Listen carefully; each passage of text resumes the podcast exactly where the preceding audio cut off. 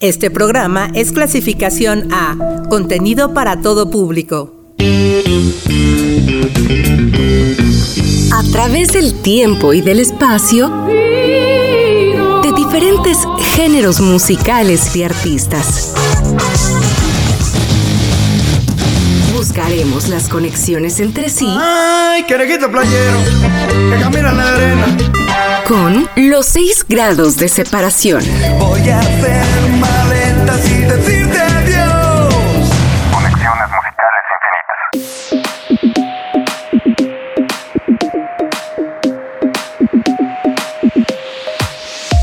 Bienvenidos a un episodio más de 6 grados. En esta ocasión haremos una conexión muy interesante a través de la teoría de los 6 grados de separación con dos íconos de la música estadounidense. Soy Terevado y espero estén más que dispuestos a ir descubriendo estas conexiones mientras disfrutamos de muy buena música. Les agradezco su escucha y el que nos demos cita a través de la frecuencia del 99.7 de FM en el Valle de Toluca y en cualquier tiempo y espacio a través de TuneIn y Spotify. En esta ocasión, brincaremos por el punk, el pop, el rock, el soul y todos esos ritmos que nos permitirán hacer las conexiones musicales infinitas entre nuestros actores principales, que en esta ocasión se trata de The Ramones y Aretha Franklin.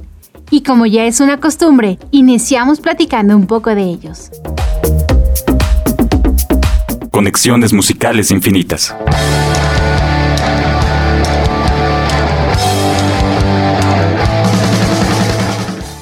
Desgastados, tenis, playeras y chamarras de cuero. Así era el look de The Ramones, agrupación estadounidense pioneros del punk quienes a través de sus letras pegadizas al ritmo de tres acordes musicales que se repetían en un mantra de liberación y rebeldía, influyeron en miles de jóvenes tanto en Estados Unidos como en Europa. Jeffrey Heyman, John Cummins, Douglas Colvin y Thomas Erdely serían Joe Ramón, Johnny Ramón, Didi Ramón y Tony Ramón respectivamente, quienes simplemente querían rescatar el sonido rock and rollero de los 50 y 60 y nunca pretendieron convertirse en un ícono musical.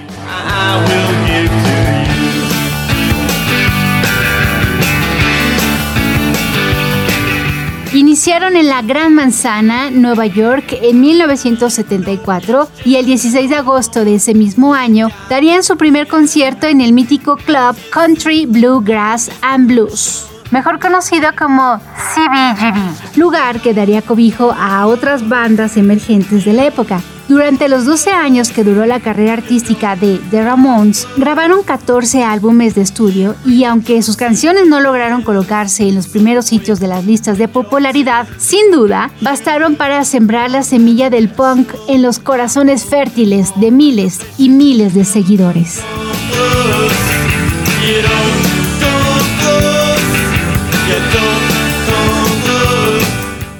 The Ramones, Blitzkrieg Bop.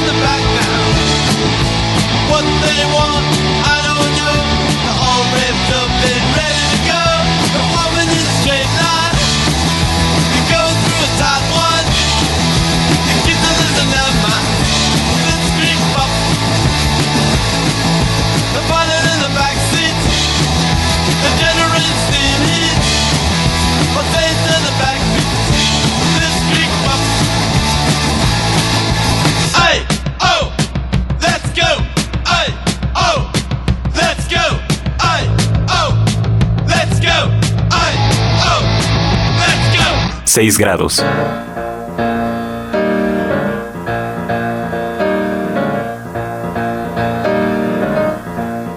Aretha Franklin, la reina del soul, fue una cantante de la que se dice que todo el dolor y sufrimiento que vivió en su niñez y adolescencia lo trasladó al canto y de ahí su potencial y particular estilo de interpretación. Sin lugar a dudas, su voz es capaz de mover fibras que nos llevan del éxtasis al dolor más profundo y solo ella era capaz de lograr tales emociones. I say a little pray, I never love a man the way I love you, Chain of Fools, Respect, You Make Me Feel Like a Natural Woman, Say Me y otras canciones más. Son claro ejemplo de la magia de Aretha. Fue la primera mujer en entrar al Salón de la Fama del Rock and Roll y la segunda en entrar al UK Music Hall of Fame. Además, ganó más de 10 premios Grammy y fue la primera afrodescendiente en aparecer en la portada de la revista Time. Por todo esto, Aretha Franklin es simplemente extraordinaria. Aretha Franklin, What a Difference a Day Made. What a difference a day made.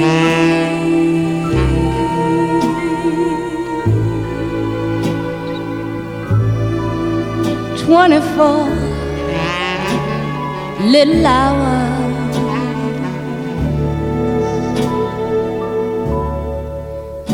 Brought the sun and the flowers.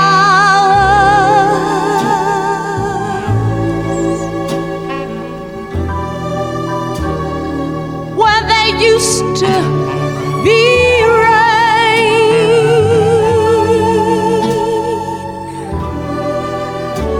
My yesterdays were blue, blue days.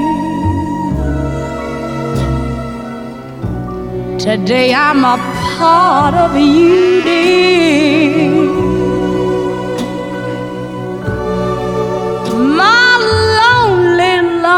Lonely, lonely nights are through.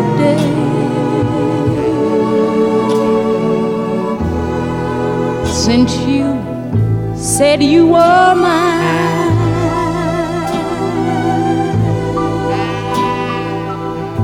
What a difference! What a difference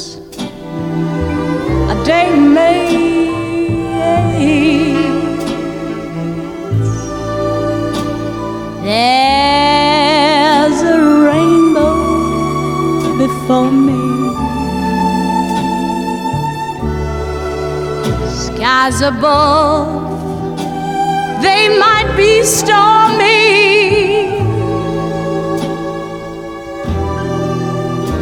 Since that moment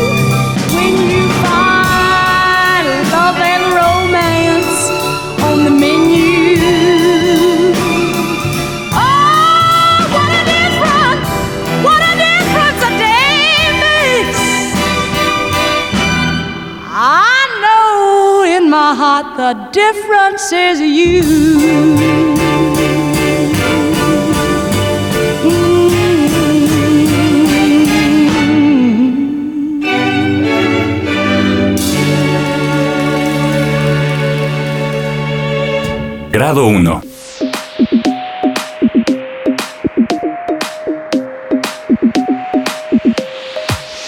Dentro de la escena punk en la que The Ramones se movía, existían otros grupos emergentes que seguían sus pasos, y uno de ellos fue Blondie, quienes también tenían presentaciones en el CBGB.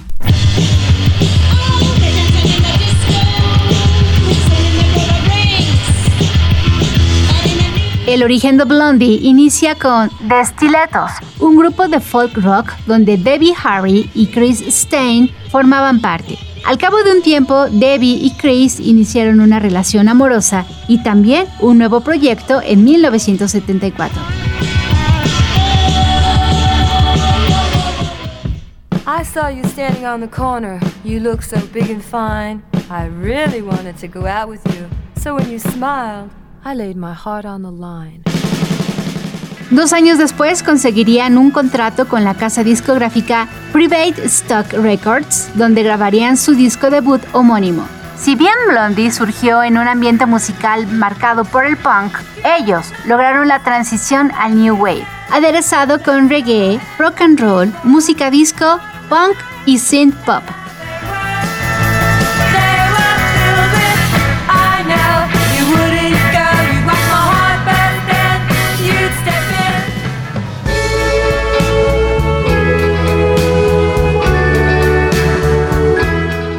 El poco impacto de su recién material discográfico, cambiaron de disquera y ahora sería con Chrysalis Records, con quienes reeditaron su disco sobresaliendo Ex Offender y In the Flesh, que cabe señalar tuvo buen recibimiento en Australia.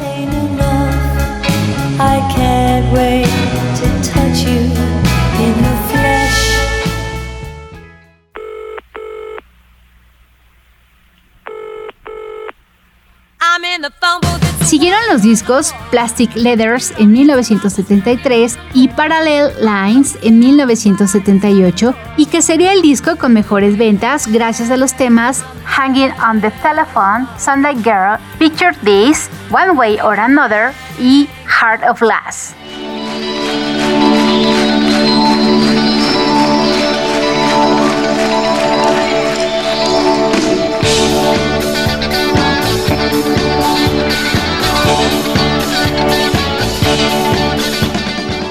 Tema que a decir de los integrantes de Blondie, lo tocaban para hacer enojar a sus escuchas amantes del punk, ya que incluir temas con influencias de un género musical tan comercial como la música disco no era bien visto, sobre todo para los que pertenecían al movimiento conocido como Disco Sucks. Disco sucks. Disco sucks. In a few minutes, we're going to attempt the world's largest disco demolition. Blondie, The Tide is High.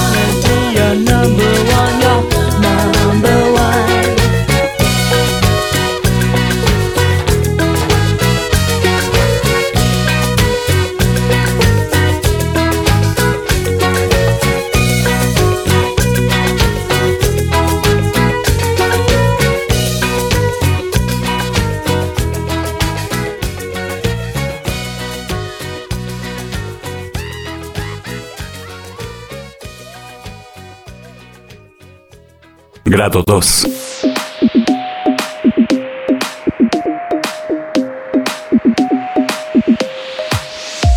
La canción disco, como se referían a Heart of Glass antes de que quedara oficialmente grabada en Parallel Lines, pasó por un arduo proceso de creación, ya que fue grabada en versión balada y en versión reggae y en ninguna les convencía del todo. Hasta que comenzaron a trabajar con el productor Mike Chapman y le mostraron esa canción.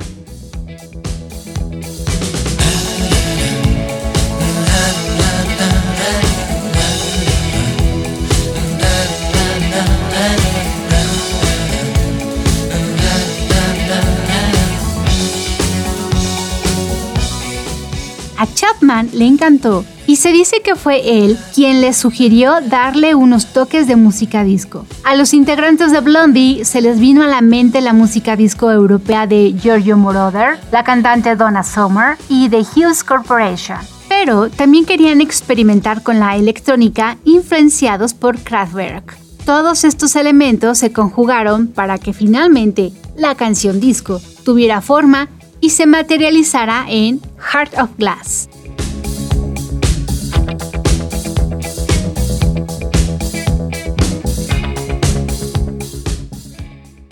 ...43 años han pasado desde que este tema conquistara diversas listas de popularidad y de que se convirtiera en referente para los artistas contemporáneos.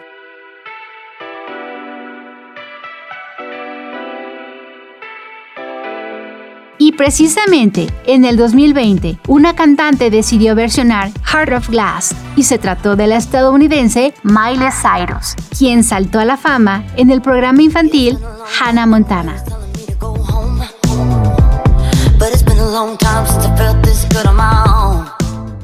Miley Cyrus, Heart of Glass.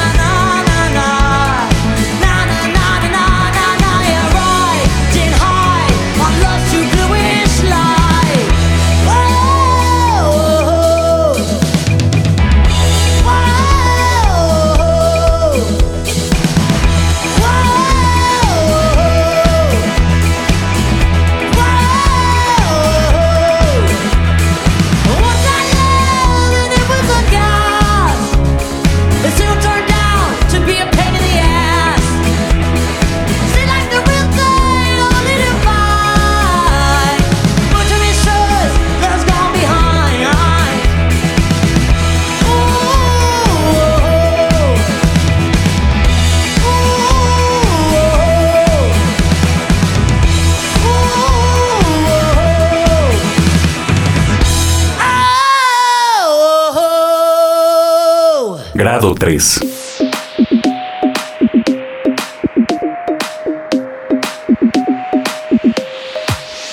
Destiny Hub Cyrus, mejor conocida en el mundo artístico como Miley Cyrus, nació el 23 de noviembre de 1992 en Tennessee, Estados Unidos, y desde su debut en 2007 ha grabado siete álbumes de estudio y en la actualidad es una de las artistas favoritas que la han hecho merecedora de varios premios Grammy y por supuesto, sus discos han conseguido certificaciones de oro. El mismo año en el que Miley nació, Eric Clapton sacaba su disco Unplugged.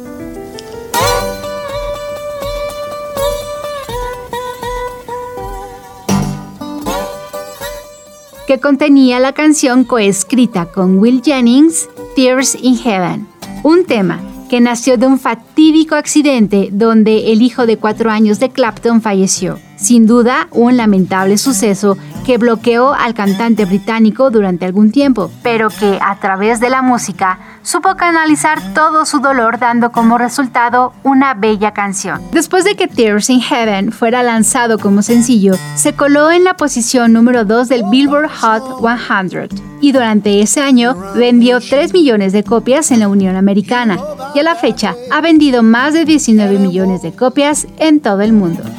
Woke up this morning, I feel right on my shoe. Eric Clapton, Tears in Heaven.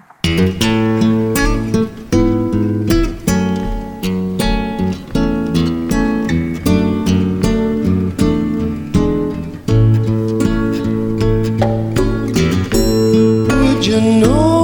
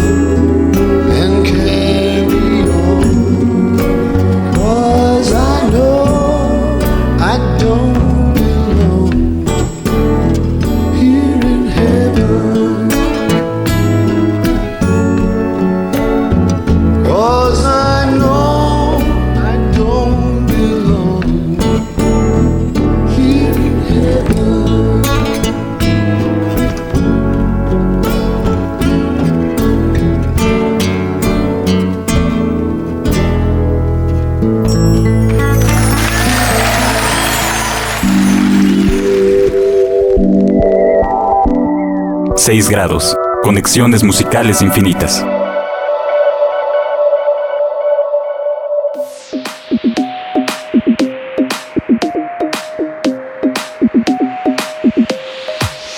Nos encanta que sigan con nosotros en esta ocasión para encontrar la conexión entre The Ramones y Aretha Franklin. Y para llegar a este punto, ya llevamos algunos grados conectados. Así, en el grado 1, vinculamos a Blondie con The Ramones, ya que ambos tocaban en el mítico CBGB.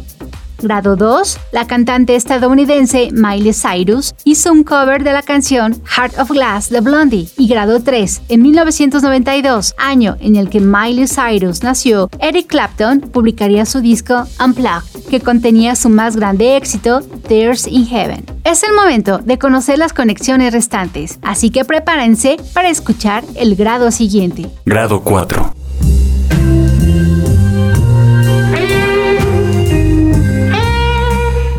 La historia de la música, mención aparte merecen los guitarristas, y Eric Clapton es uno de los más grandes, hecho que ha quedado demostrado a su paso por diversas bandas como The Yardbirds, John Mayall and the Blues Breakers y Cream.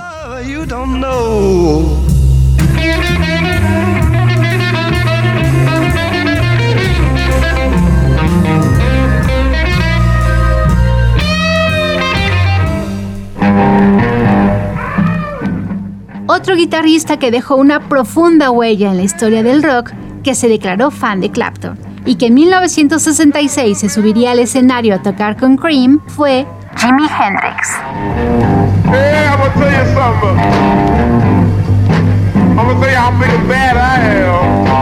Considerado como pionero en la ejecución de la guitarra, al usarla como una fuente de sonido electrónico, Jimi Hendrix revolucionó la música al usar amplificadores con distorsión y el pedal wah-wah.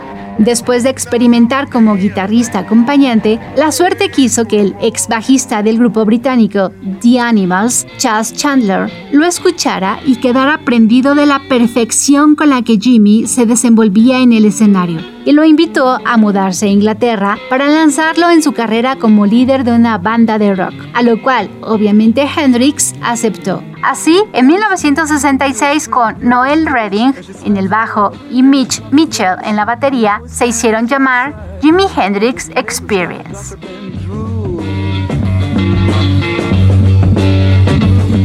He cries, oh girl, you must be mad.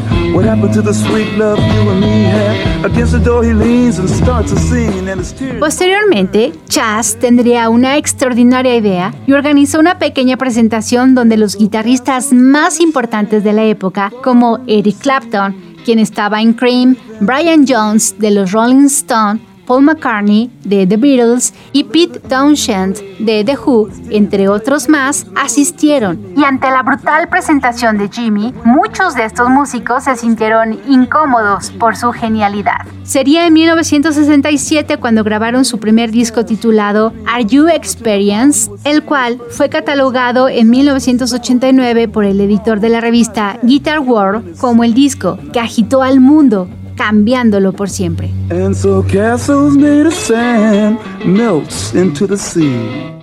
Jimi Hendrix Experience. Are you experienced?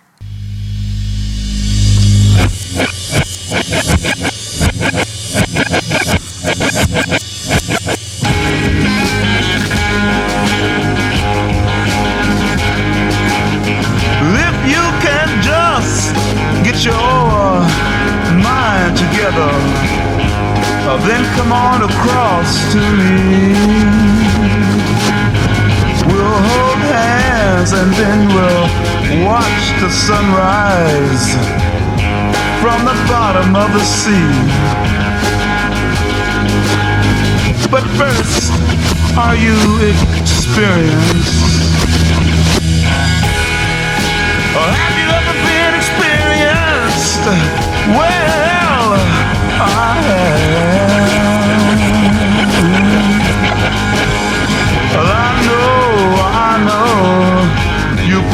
scream and cry that your little world won't let you go.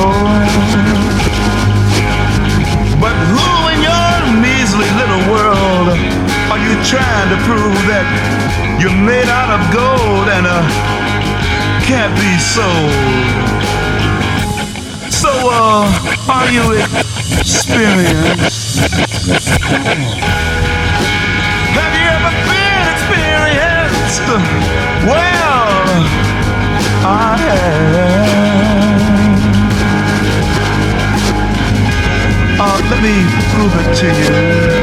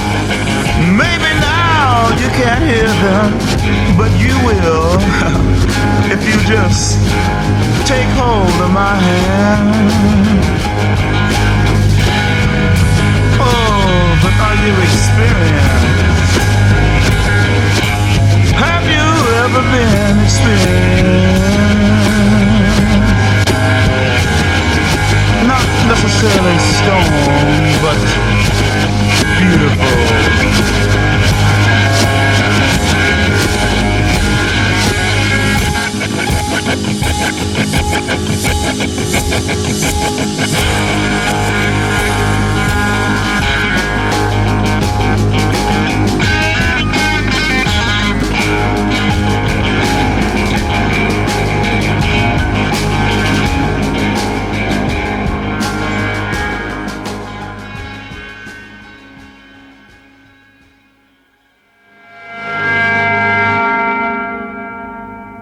Grado 5.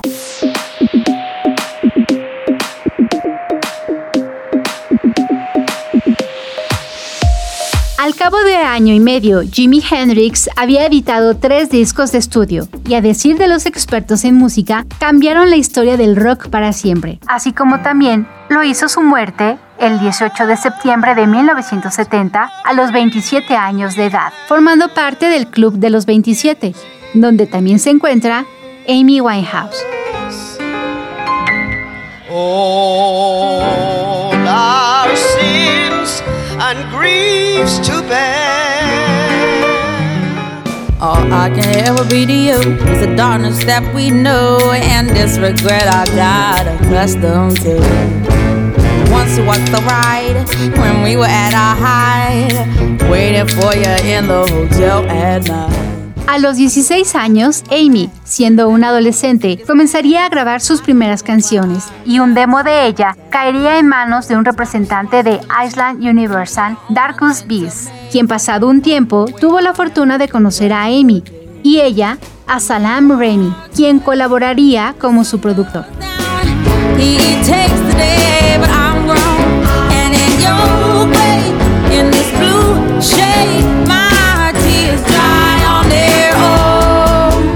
Disco debut se tituló Frank, como homenaje al cantante que más admiraba, Frank Sinatra. Posteriormente llegaría Back to Black, con el que ganó cinco premios Grammy y con ellos la entrada al récord Guinness.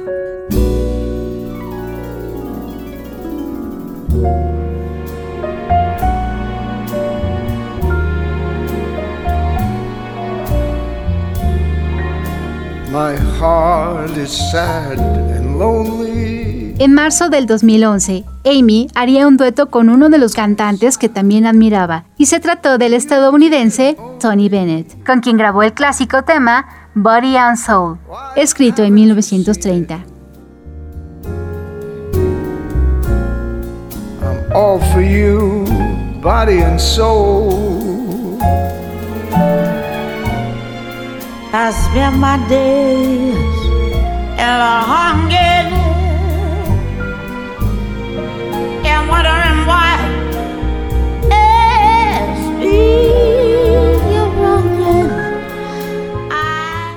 Amy falleció el 23 de julio del 2011.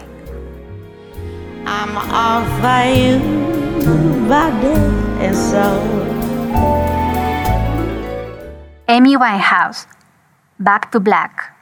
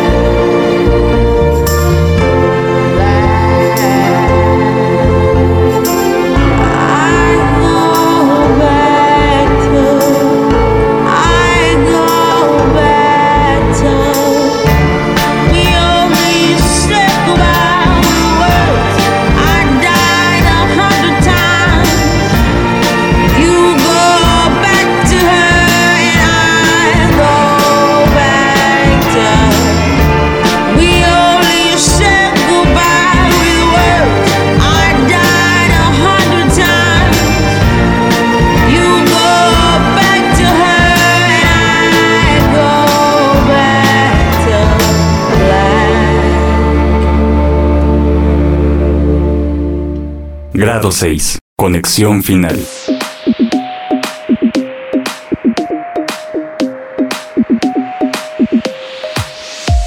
Llegamos a la conexión final y para saber de qué forma se conectan nuestros artistas es necesario retomar a Tony Bennett y su disco Duets 2 The Great Performance, donde también interpretó un tema con la grandiosa Aretha Franklin.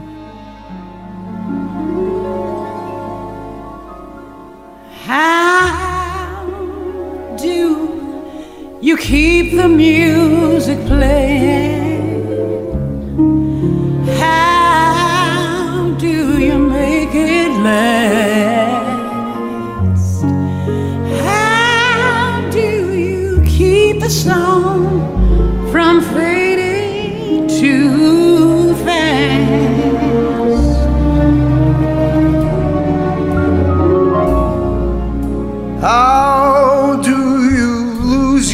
To someone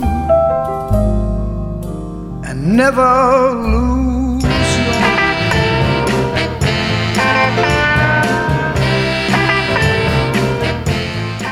A lo largo de sus 61 años de carrera artística, Aretha se convirtió en la reina del soul. Ganó 18 premios Grammy, el primero en 1967 con Respect, un tema que se convirtió en himno del Black Power y que en la actualidad también ha cobrado fuerza con el movimiento femenino.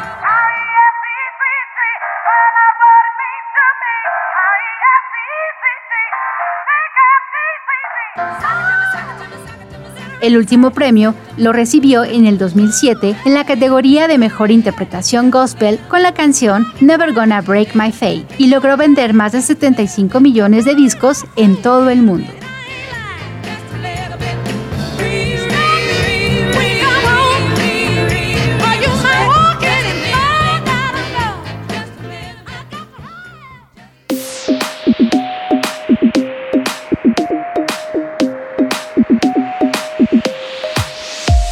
Así finalizamos esta conexión entre The Ramones y Aretha Franklin. Me encantó acompañarlos en este episodio y espero que lo hayan disfrutado tanto como nosotros. Los invito a que visiten el Spotify de Uniradio 99.7 FM para que escuchen los demás episodios. Soy Terevado y deseo que tengan una extraordinaria noche.